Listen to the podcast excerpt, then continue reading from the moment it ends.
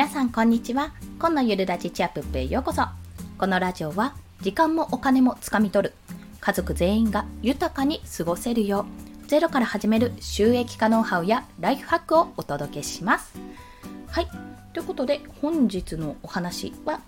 発信することが思い浮かばない時の見直しポイントについてお話をします。まあ、発信ネタがないとか何話したらいいか分かんないってことがねまだまだあるかと思います、まあ、私もちょっと詰まる時は正直あります。でそういった時に、まあ、いろんな時にねこの放送をしてるんですけどもこういった内容の放送をしてるんですけども、まあ、気分転換したり散歩に出たりとか人と話したり雑談の中でアイデアが浮かんだりとかねいろんなことをお話ししてるんですけども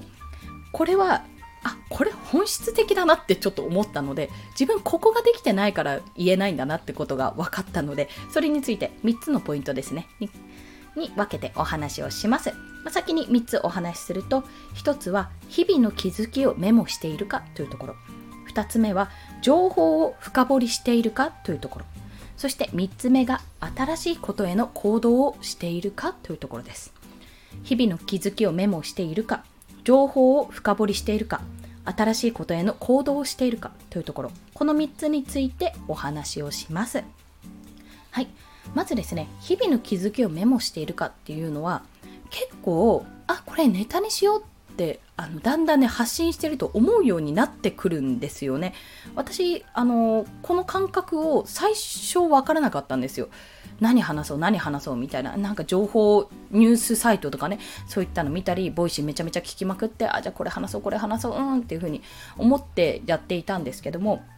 やっぱり日々の気づき感情が動いた時あこれ良かったな伝えたいなって思った時っていうのはあのすぐにねパッと感情が思い浮かんであすぐにつぶやこうって思ってツイートないしメモ取った方がいいです。まあ、ツイッターでツイートした方が結局あこの人こんな時でつぶやいたんだなとかこういうことを思ったんだなってことを周りに見てもらえるので、まあ、共感できたりアカウント自体がねそれだけで回るっていう意味もあってツイートするのが本当はいいんですけども、まあ、そうもいかない時もありますよね。まあ、例えばスマホが手元にないとか、まあ、例えばなんかまあそんな状況じゃないとかね そんな状況ってどんな状況だって話なんですけども、まあ、外に出てね、あの、あまりすぐにできないなって思った時に、まあ、いろんな形でメモを取ればいいんですけども、まスマホでメモアプリでメモを取ったり、普通にアナログでメモを取ったりしても良いかと思います。できればその時に、あの、これはね、誰だっけな、ライター中村さんの放送かな？っておっしゃってたんですけども、一つの媒体でやった方がいいって話。まあ、メモ帳とかだったら、その一冊のメモ帳でメモした方がいい中村さんはその時パソコンでもスマホでも同期ができるから Google ドキュメントを使うといいってことで Google ドキュメントを紹介していたんですね。まあ、これはなるほどなって思って、まあ、iPhone だったらもしあれだったら同期できるんだったらメモアプリとかねそういう形で何か一つのものにバーってメモできるように気づきは書いた方がいいです。まあ、この気づきをねなぜメモした方がいいかっていうとその時の感情ってスーって消えるんですよね時間とともにだからその時はあこれいいなこのこと書こうって思ってわーって書いても思い出せなくなることの方が多いんですよ。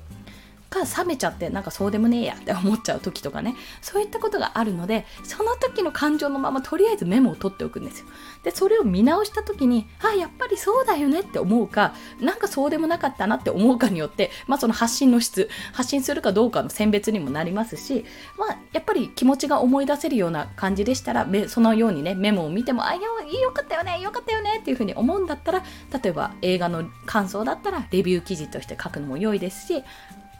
ブログとして発信してもいいし、音声配信とか、それこそ Twitter とかで発信するのもいいと思うんです。そういった形で、やっぱり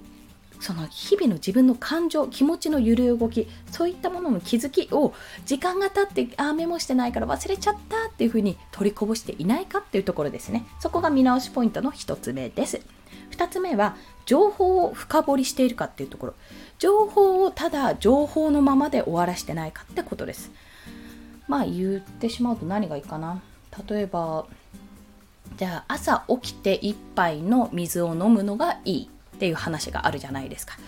そのそれは、まあ、ただただ朝起きて1杯の水を飲むのが何でいいかってところまで考えたことがありますかっていうところなんですよ。私がじゃあツイッターで朝1杯の水をあの寝て起きたらねすぐ飲むんですっていうこれが体にいいっていうんでやってますっていう情報よりも朝一杯の水を寝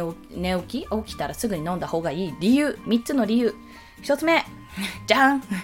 胃が動く2つ目じゃん腸が動く3つ目、じゃん、便通に良いとかね。例えばね、例えばですよ。今ちょっと例えがあんまり良くなかったんですが、そんな形で情報をまず深掘りするんですよ。そこで。まあそういう理由があるんだねって、これはまだ第一段階です。フェーズ1です。その後に、じゃあ、本当にいいのかって思って自分で試してみるじゃないですか。そしたらあ確かに便通が良くなった。朝の便のリズムがそこでついてきたってなるじゃないですか。でさらにねさらにマニアックな人はじゃどうして朝一杯の水が腸を促すんだ？腸のその動きですね。便通にいいんだろうってこと考えるわけですよ。そんな水一杯で便通が普通に良くなるわけって。それにはじゃあ理由があってってことでそこで深掘りしていくとどんどんどんどんそのことについて考えていくとやっぱ調べたものが知識として身につきますし考えた時にあれこれじゃ矛盾してないって思ったらその矛盾点をついてみるとかあとは自分はダメだけど自分はそんなに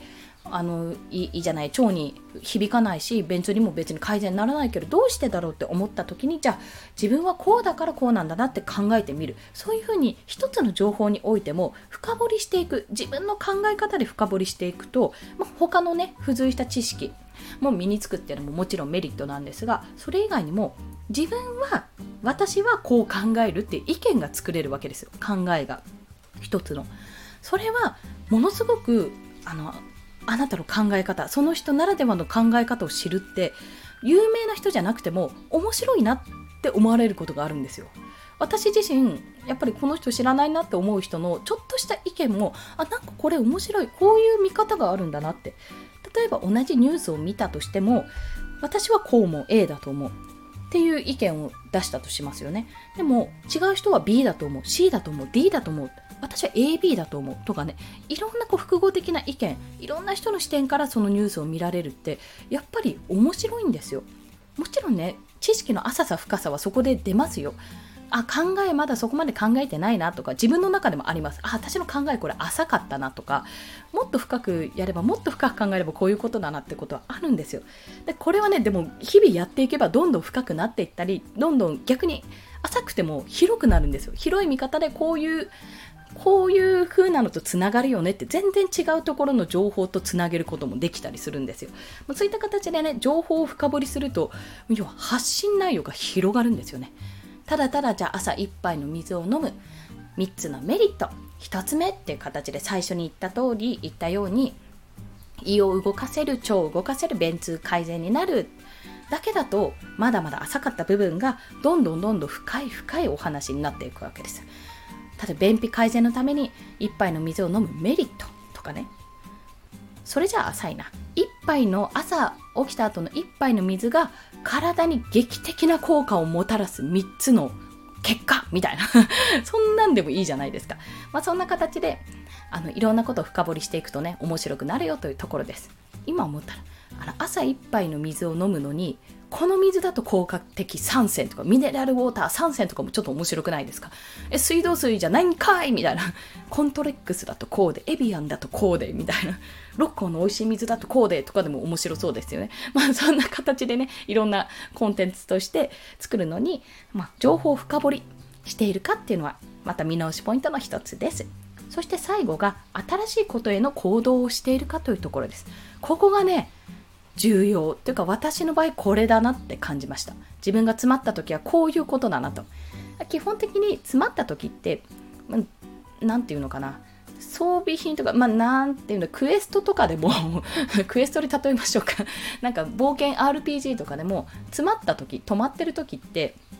まあ、新しいステージに行ってないんですよね、大体。そこでレベル上げをしてる、今いる簡単、簡単というか、まあ、まあ、どうにかクリアできるところで、あの、レベル上げをしたりとかお金を貯めてるとかまあいろいろ理由はあるとしてもその先の未知への大陸とか未知への街ですね。その先のステージに行ってないってことが多いです。で これがまあ行ってない理由としていろいろあると思うんですよいろいろあるんですがもしそれが最終目標が魔王城で魔王城の手前とかね全然まだ一番最初の街とかだったら絶対ね、次の段階に行った方がいいんですよ。だってそうじゃないと魔王城まで到達しないじゃないですか。もちろん。ただじゃあそのそこにとどまってる理由っていうのがねもちろんあるんですよあるとしたらじゃあそれは何なのかなんです行動しない理由は何なのかもしそれで新しいそのステージ新しい街に行かない理由があってそれが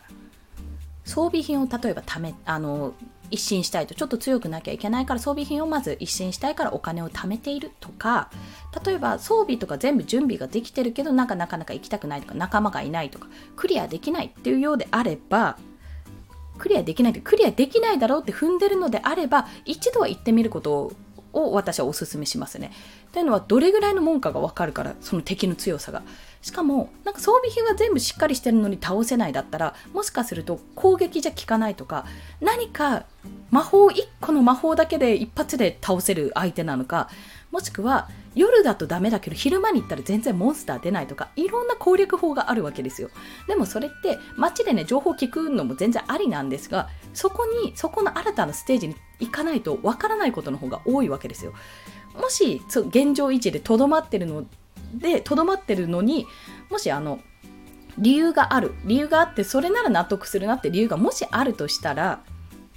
まだやり残したことがあるってとこですね。そこのステージで、そこの段階で。取りこぼしがあってそれをやろうとしてるとかならまだわかる。まだね。でも、どんどんどんどんもう魔王城、最終的に魔王城に行くんであれば、やっぱり進まなきゃいけない。で、進んだところで全滅することもある。もちろん。もちろんあるし、なんかもう、ああ、もう全部身ぐるみ剥がされたわーいとか、なんか、一回倒されちゃってゴールド半分になっちゃったわーいとか、いろいろあるんですよ。絶対ある。けど、それってもうすでに、そんな経験したら全てネタじゃないですか、それ。失敗した理由とか。全部出せるわけですよ。で、発信することが思い浮かばない時って、大体、あの新しいことがまずできてないんですよ。で新しいことをしてない理由があってまだ取りこぼしがあるんであれば発信のネタは尽きない尽きないはず、うん、尽きることがないだって取りこぼしたことを発信すればいいだけなんですもん。でもそれがあれでも何話そうこれもあれってなってる時は大抵新しい刺激がない そう新しい刺激がなくて新しいことに挑戦してなくて結果としてなんか今あることはこうでああでみたいな昔の昔のっていうか今感じたことはこうでっていうようなことしか話せないんですよこれねめっちゃ私が思った あれ。いつだっけね ?1 週間、2週間ぐらい前かな。一時期本当に話せないことがあって、全然何も面白くないなって思ってたんですけど、いろんな人と話したりもしたんだけどなーってなんでだろうって思ってたら、やっぱりね、ぐるぐるしてたんですよね、その場に。まあ、特にね、娘の食事問題とかがあったんですが、食べムラが多い、何にもできない、なんか何やっても食べてくれないっていう負のループに陥ってたんですけども、それも結局、あの保健師さんに相談したっていう新しい行動ね。行動として保健師さんに相談したのと本を読んだんですよ。アンリミテッドで読み放題プランに入ってた本があったのでそれを読んだらあなるほどこうすればいいんだなって開けて試してみた結果やっぱ食べてくれるようになったんですよね。もうこれも全て自分があやっぱりもうこの子はダメだからとかこの子は食べてくれないからどうせ私が何やってもダメなんでしょっていう同じところぐるぐる回っていたんじゃなくて一歩人に聞いてみる専門家に聞いてみるっていう一歩を踏み出したってこと。また本を読んでみるってことしたことで新たな知識を得るってしたことでやっぱり変わってそれも発信まあこれ発信してないですけど今回このねこの放送でお伝えすることができたわけです。やっぱり何か変化しないとぐるぐるぐるぐるしたままだったら一向にそこから何も抜け出せない。これをね強く感じました。私は。私は今強く感じました。というところです。なので今日はねめちゃめちゃ発信発信というかあのラジオ台本か、まあ、さっとしたラジオ台本かけてますもん。やっぱりやってなかったんだなってすごくそこはね痛感しましたね。はい、まあ、ということで発信することが思い浮かばない時の見直しポイント。1つ目は日々の気づきをメモしているか、まあ、その時に感情がファって動いた時のその時の気持ちをメモしておいた方がいいです。というところ。2つ目は情報を深掘りしているか。というところ。3つ目は新しいことへの行動をしているか。というところですね、まあ、一番言いたいのは最後です、はい、そして合わせて聞きたいは0から1万円稼ぐためにしたことという放送が私ございます。これね、タイトルね、途中で書いてるんで、あれって思った方いるかもしれないんですが、まあ、発信活動5ヶ月目で、えー、収益1万円を得たっていう話かな。まあ、そんなことを話しております。これも一重に、まあ、新しいことへの行動をしたかどうか、その行動からさらにその先に進んだかどうかで、今この現状があると収益が生まれたっていうお話をしておりますので、もしよろしければ参考になさってください。はい。それでは今日もお聴きくださりありがとうございました。この放送いいねって思われた方、ハートボタンもしくはレビューを書いていただけると泣いて跳ねて喜びます。ということでね、よし、収録これで終了、終了ってなんだ、終了でございます。ストックをね、ちょっと貯めつつ、またね、いろんなネタを、私も発信ネタをね、これ話そう、あれ話そうって探していきたいと思います。それでは皆さん、今日も一日頑張っていきましょう。コンでした。では、また。